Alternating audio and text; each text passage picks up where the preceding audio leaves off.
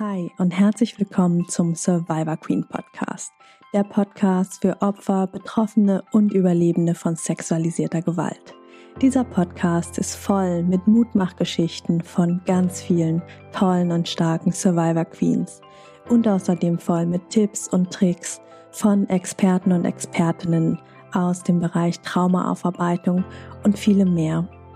Ich bin Mai Nguyen, deine Host von diesem Podcast und ich wünsche dir viel Inspiration beim Hören.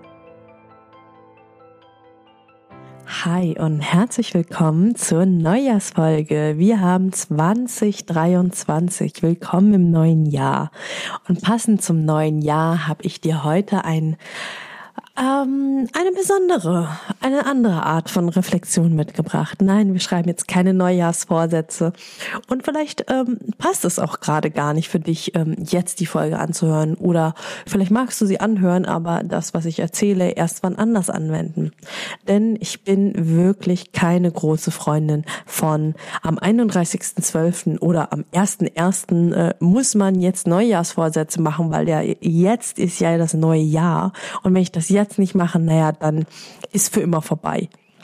Well, sehe ich ein bisschen anders. Ich bin ja eh keine große Freundin von Zwängen und Müssen und äh, jetzt muss man das so machen, weil ich glaube, gerade wenn es um das Thema Reflektieren geht, wenn es um das Thema geht, ich möchte mein Jahr planen oder überlegen oder zurückschauen oder was auch immer.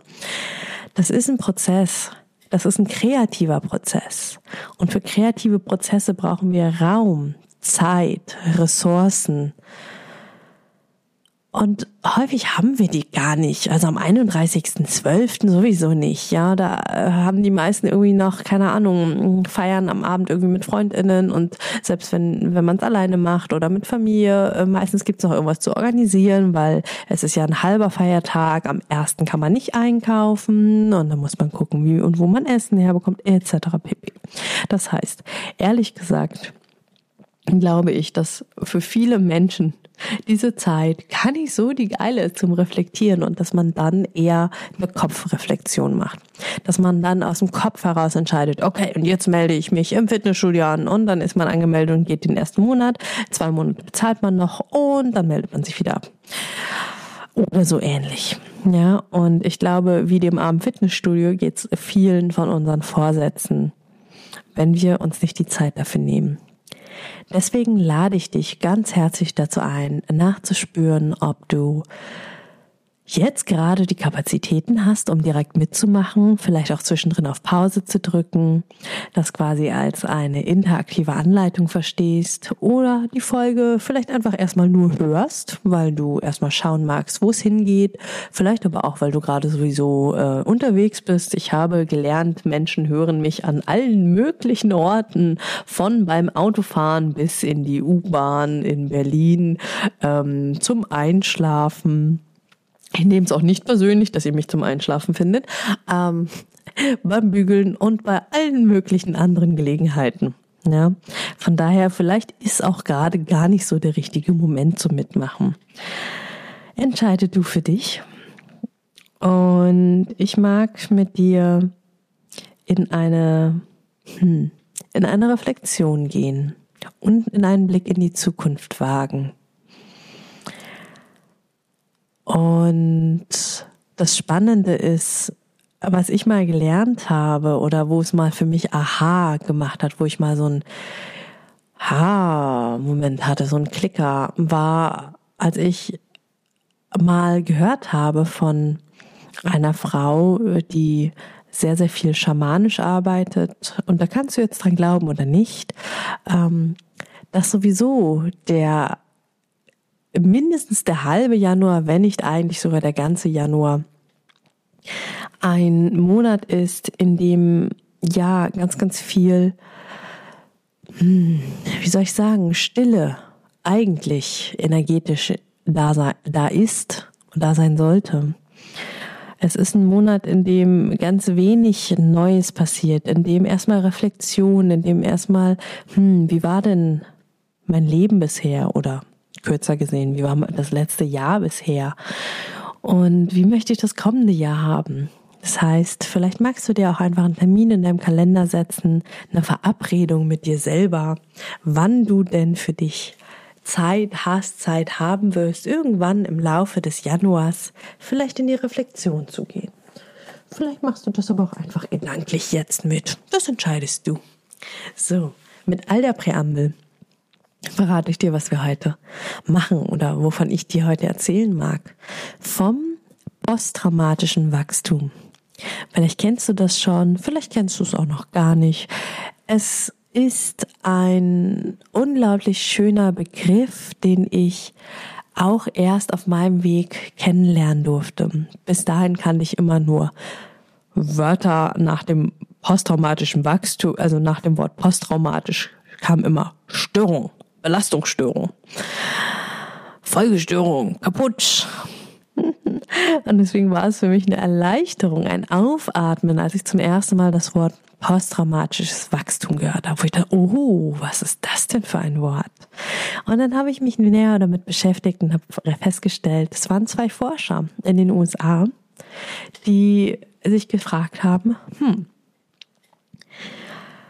was ist denn das, dass Menschen nach einem Trauma irgendwie stärker wirken? Also nach der Bearbeitung dessen, wenn sie es integriert haben irgendwie ist da was anders bei denen. Und die haben das erforscht und haben festgestellt, hm, es gibt so fünf Lebensbereiche, in denen Menschen nach einem Trauma wachsen können. Das heißt nicht, dass du wirklich alle fünf Lebensbereiche abdecken musst. Das heißt nicht, dass irgendwann äh, in deinem Leben, wenn du nur ähm, erleuchtet genug bist, dann das endlich passiert. Nein, nein, das sind wie immer hier Statistiken. Es ist ein Durchschnitt von sehr vielen Menschen. Schau mal, was es mit dir macht und ob der ein oder andere Lebensbereich für dich einfach auch gar nicht relevant ist. Und ich mag dich einladen, vielleicht auch mit Stift und Zettel, mal aufs letzte Jahr zurückzuschauen unter dem Blickwinkel Wertschätzung fürs Leben. Wie hast du das letzte Jahr das Leben wertschätzen können? Hast du es wertschätzen können? Und vielleicht machst du so eine Art Mindmap und schreibst mal Wertschätzung fürs Leben dazu und schreibst dir alles, was dir einfällt, wie und wo, auf welche Art du letztes Jahr das Leben wertschätzen konntest. Das können kleine Gesten sein, das können Situationen sein, die dir einfallen. Es können aber auch große Sachen sein. Momente, in denen du Dankbarkeit fürs Leben gespürt hast. Momente, in denen du vielleicht Freudentränen in den Augen hattest und dachtest, wow, wow, dass ich dieses Leben habe, dass ich am Leben sein darf. Oder vielleicht auch Momente der Verbundenheit mit Familie, mit Freundinnen, mit Kindern, mit dir selber, mit deiner Community, mit Menschen um dich herum, mit dem Leben. Schau mal, wie und wo du Wertschätzung fürs Leben empfunden hast. Und vielleicht magst du jetzt auf Pause drücken und dann erst wieder weiter drehen oder mich weiter hören, wenn du den Bereich für dich fertig hast. Den zweiten der fünf Lebensbereiche, den die beiden ForscherInnen gefunden haben, ist der der sozialen Beziehungen und Bindungen. Also sowohl partnerschaftliche, romantische, ähm, familiäre, vielleicht auch berufliche Freundschaften, Bekanntschaften etc. Also wirklich alles, was irgendwie zwischenmenschlich ist. Schau mal, wie, wenn du dir das Oberthema anguckst, Beziehungen, wie sich das im letzten Jahr bewegt, gezeigt hat. Wie du gerne hättest, dass es nächstes Jahr, nein, andersrum, nicht nächstes Jahr, sondern dass du dir anschaust, ähm, woran, an welchen Momenten und Punkten du zum Beispiel merkst, dass es da ist.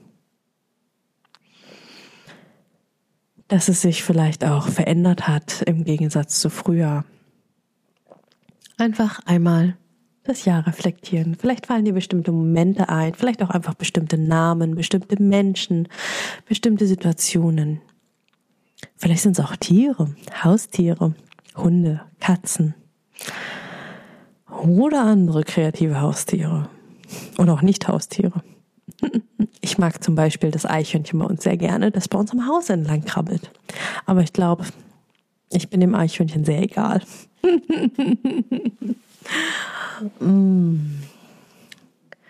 Und wie bei allen Reflexionen und wie bei allem, was irgendwie mit Trauma und Survivor Queens zu tun hat, alles, was kommt, ist richtig. Alles, was kommt, ist einfach erstmal nur das, was es ist. Wenn da ganz viel kommt, ist das super. Wenn da ganz wenig kommt oder vielleicht gar nichts oder nur dein Hund, dann ist auch das vollkommen in Ordnung, weil es ist einfach nur eine Momentaufnahme. Und auch hier magst du vielleicht Pause drücken. Der dritte Bereich ist das Thema Prioritäten im Leben setzen. Prioritäten sind, hm, wie beschreibt man das? Ich komme ja aus der Wirtschaft und auch aus dem Projektmanagement, da ist das so ein allgemeines, so ein normales Wort. Aber so normal ist das ja gar nicht. Das ist ja gar nicht so allzu deutsch. Also, ähm, wenn jemand Prioritäten setzt, dann setzt er ja eine Reihenfolge fest. Was ist mir wichtig? Was ist mir am wichtigsten? Erstens, zweitens, drittens. Und die beiden Forscher haben festgestellt, dass Menschen, die posttraumatisches, posttraumatisches Wachstum erleben, dass sie, dass sich verändert, wie sie ihre Prioritäten im Leben setzen. Ein Beispiel ist, dass man häufig vorher eher andere Menschen priorisiert, eher ähm, anderen einen Gefallen tut, obwohl man selber gar keine Kraft mehr hat. Also andere zuerst, ich später. Oder dass man arbeitet bis zum Umfallen und Entspannung erst da sein darf, wenn man fertig gearbeitet hat. Also erst die Arbeit und dann die Entspannung. Und vielleicht fällt dir noch das eine oder andere ein. Und schau mal, wie es sich bei dir im Leben mit den Prioritäten im letzten Jahr verhalten hat. Wo hast du Prioritäten gesetzt? Was war dir wichtig? Was war dir wichtiger als anderes? Oder wer war dir wichtiger als anderes? gibt es ganz, ganz viele Möglichkeiten. Es ist ein sehr, sehr weites Feld. Ne? Du merkst schon, wir können hier von Verhaltensweisen sprechen, von Aktivitäten, von Arbeit, von Menschen, von Beziehungen. Also tatsächlich wie hast du im letzten Jahr die Prioritäten verteilt, die Wichtigkeit? Das ist mir wichtig oder das ist mir nicht wichtig. Und auch hier gerne wieder einmal auf Pause. Und im vierten Bereich geht es um das Thema persönliche Stärken. Das lässt viele Queens immer erstmal aufhorchen wie persönliche Stärken das äh, Höhe. Viele Queens entwickeln auf ihrem Heilungsweg. Ich würde sagen, sogar fast natürlicherweise, weil sie in Therapie sind, weil sie sich neue Skills, neue Fähigkeiten, neue Sachen aneignen und lernen, weil sie äh, Bücher verschlingen, Podcasts, Zwinker, ähm, Workshops, Coachings, was auch immer, ohne Ende, dass sie all das, was sie lernen, ja auch irgendwie umsetzen, integrieren oder selbst wenn es so ein Bruchteil von dem ist, was, was ihr konsumiert, dann ist das schon immer noch ganz schön viel. Just saying. Ähm, und dass sich das auch zeigt. Schau mal, wie es im letzten Jahr bei dir mit persönlichen Stärken aussah, wo du heute drauf schaust und merkst so, huch, wow, ja, da, ja, da bin ich stärker geworden. Und es kann alles Mögliche sein von, mh, mm, ich habe hab geschafft, ähm, Nein zu sagen. zu Dingen, die mir zu viel waren, anstatt wie sonst immer einfach alles zu machen, ähm, was man halt so äh, von mir erwartet. Oder ich habe geschafft, mir ähm, endlich die äh, Routine, Morgenroutine zu legen, die ich immer haben wollte. Oder andersrum, ich habe es geschafft, endlich weniger ähm, zwanghaft alles machen zu müssen, sondern kann auch mal fünf Grade sein lassen. Ich kann meine Freundinnen besser unterstützen. Ich bin besser geworden im Zuhören. Ich bin was auch immer. Dinge, ja, die persönliche Stärken sind. Vielleicht ist das auch ein Bereich, in dem du auch Freundinnen fragen kannst. Das hilft manchmal, gerade wenn man nicht so gut sich selber sehen kann, sich nicht so gut selber einschätzen kann. Mach auch hier gerne nochmal auf Pause. Und dann mag ich mit dir noch den fünften Bereich anschauen. Der Bereich ist für manche Queens etwas seltsam und für andere total klar.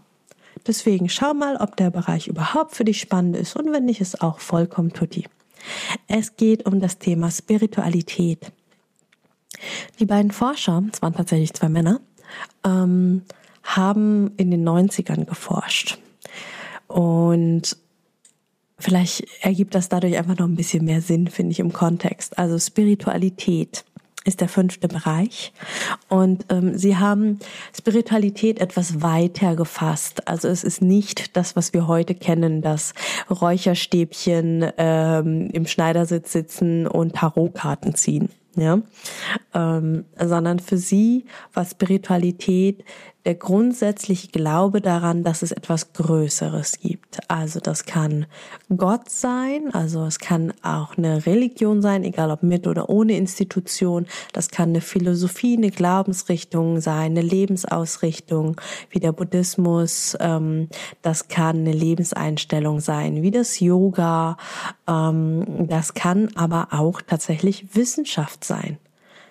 Ähm, der Glaube daran, dass es eine größere Erklärung für Dinge gibt, Evolution ähm, etc. Ja, also auch da einfach mal schauen, ob der Bereich für dich passt oder nicht. Und wenn ja, schau mal, wie es sich im letzten Jahr für dich entwickelt hat. Und vielleicht sind es auch die Tarotkarten und Human Design und ähm, I don't know. Und da bin ich tatsächlich auch sehr, sehr wertfrei. Ja, ich mag einfach nur dir ein paar Optionen aufzeigen, die möglich sind in dem Bereich. Und schau mal für dich, wo dein Sinn für Spiritualität dich im letzten Jahr bewegt und auch hinbewegt hat. Wo er vielleicht hergekommen ist. Ja, und äh, was dir gerade da dadurch auffällt, dass es im letzten Jahr so und so war obwohl du das eigentlich vorher anders kanntest. Vielleicht hast du dich auch mal getraut, was auszuprobieren. Und vielleicht hast du auch beschlossen, dass irgendwas nichts für dich ist. Alles fein. Auch hier wieder, drück gerne auf Pause. Und eins mag ich noch kurz nachschieben. Und zwar zum Thema Spiritualität. Da fallen zum Beispiel auch so Sachen drunter wie Dankbarkeit. Ja, Dankbarkeitstagebuch zu schreiben. Von daher, also, vielleicht fällt dir noch das eine oder andere ein, was du vorher gar nicht so unbedingt unter dem Begriff erweiterte Spiritualität gesehen hättest. Also kannst gerne nochmal Pause machen. So, und jetzt sitzt du vor diesen fünf Lebensbereichen. Vielleicht hast du fünf Mindmaps oder fünf Listen oder alles kreuz und quer. Alles so, wie du es malst, so wie du es aufgeschrieben hast, ist richtig und vollkommen in Ordnung. So, jetzt haben wir zurückgeschaut. Spannend, oder? Da mal im Überblick drauf zu schauen. Vielleicht fällt dir noch irgendwo was auf, wo du noch was ergänzen oder hinzufügen oder anders machen magst. Ich mag mit dir in den zweiten Teil der Reflexion gehen, beziehungsweise jetzt haben wir reflektiert und jetzt schauen wir in die Zukunft. Und zwar nicht im Sinne von Neujahrsvorsätze und Planung, so von wegen, ah, jetzt im ne, Fitnessstudio und Spiritualität und äh, jeden Tag werde ich dankbar fürs Leben sein und nein, auch hier wieder. Ich lade dich ein, neugierig, spielerisch heranzugehen, so als ob es um nichts gehen würde. Ja? Dass du die einzelnen Lebensbereiche abgehst und schaust, wie hättest du sie gerne in diesem Jahr? Und es geht nicht darum, das alles zu maximieren, ja, dass du am Ende äh, überall ähm, eine, eine Schulnote eins hast oder bei einer Skala von 0 bis 10 und 10 das Beste ist, äh, die 10 am Ende raus hast. Das ist für manche gar nicht notwendig. Geht darum, dass du für dich schaust, guck mal, so war es letztes Jahr. Wie möchte ich es dieses Jahr haben? Vielleicht ist es genau so perfekt in diesem einen Bereich, wo du da sitzt und denkst, genau so möchte ich es, genau so ist es für mich wunder, wunderschön. Ich bin da, wo ich gerne wäre und bleiben möchte.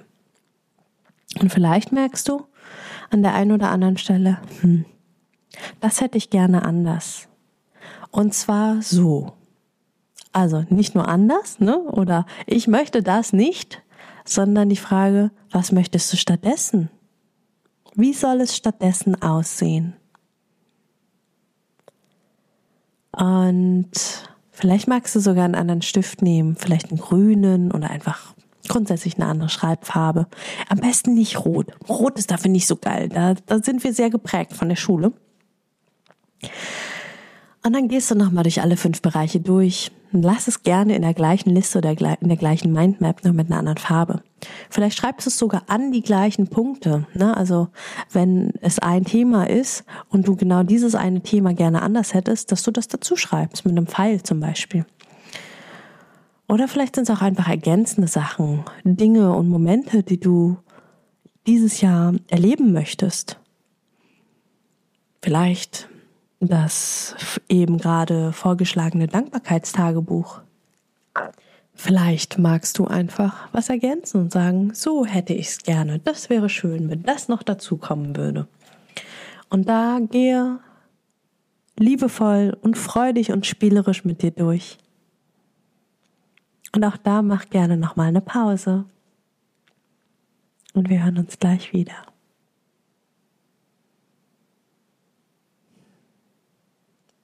Willkommen zurück beim spielerischen das Jahr neu betrachten. Was machen wir damit jetzt? Well, das entscheidest du. Du könntest das so liegen lassen. Das dir morgen oder später einfach nochmal anschauen. Vielleicht fällt dir noch was ein. Du könntest daraus aber auch einen Brief formulieren an dich selber, an dein Zukunfts-Ich, zum Beispiel das im nächsten Jahr. Oder du nimmst genau den Zettel, so wie er jetzt ist, vielleicht sind es auch mehrere. Du sie in den Briefumschlag und vielleicht magst du sie jemandem geben und bitten, dass die Person den Briefumschlag nicht öffnet und dir einfach nächstes Jahr, Anfang des Jahres, gibt oder zuschickt. Es gibt auch Services, ich habe jetzt nichts nachgeguckt, aber die gibt es, wo du dir deinem Zukunfts-Ich Dinge schicken kannst. Ja, dass du das irgendwo hinschickst und dann lagern die das ein für ein Jahr und schicken dir das Anfang nächsten Jahres zu. Ähm, es gibt auch E-Mails, die man sich für die, in die Zukunft schicken kann. Ähm, da gibt's auf jeden Fall auch kostenlose Sachen. Ich habe aber auch gerade keinen Namen parat. Kannst einfach mal gucken.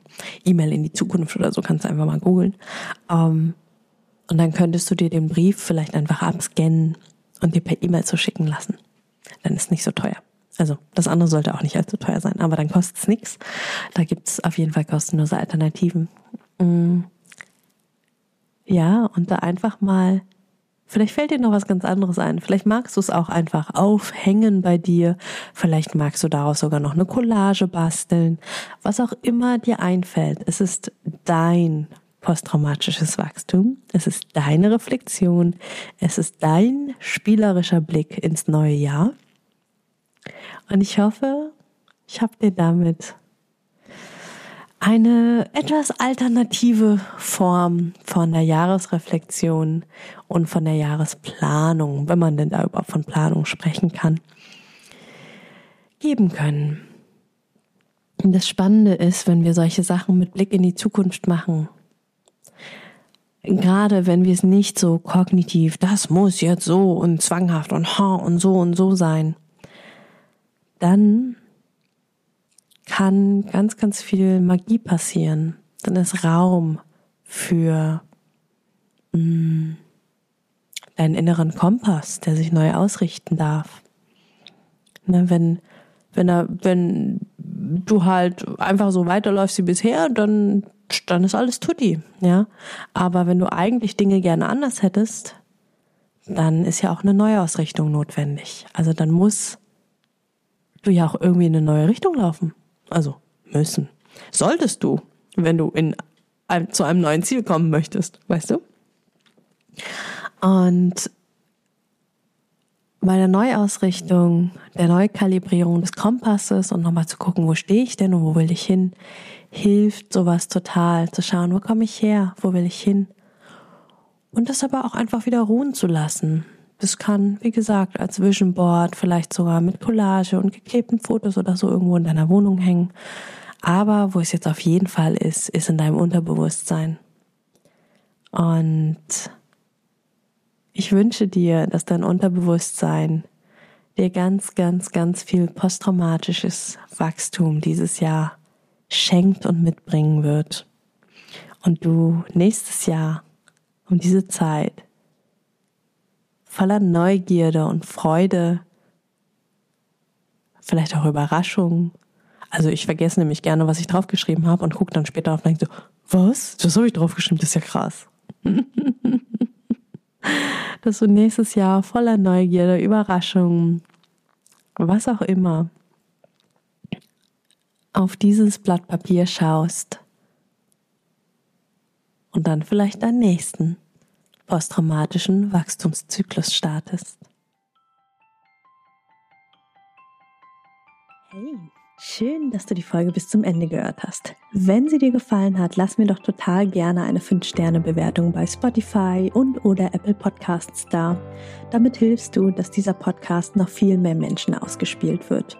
Und wenn du keine Folgen mehr verpassen magst, klick einfach auf Folgen und dann bekommst du immer alle zwei Wochen montags eine Benachrichtigung von deinem Handy, von deiner App, dass eine neue Folge da ist. Alle zwei Wochen montags erscheint die Folge, außer es ist eine Doppelfolge. Dann gibt es den zweiten Teil zwei Tage später am Mittwoch. Und wenn du dich mehr zum Thema Trauma und Traumaaufarbeitung einlesen magst, dann lad dir doch total gerne mein E-Book runter. Das findest du kostenlos in den Show Notes. Da sind auch alle anderen Links, über die wir hier in der Podcast-Folge gesprochen haben. Ich freue mich, wenn wir uns in der nächsten Folge wieder hören. Bis ganz bald, deine Mai. Ciao.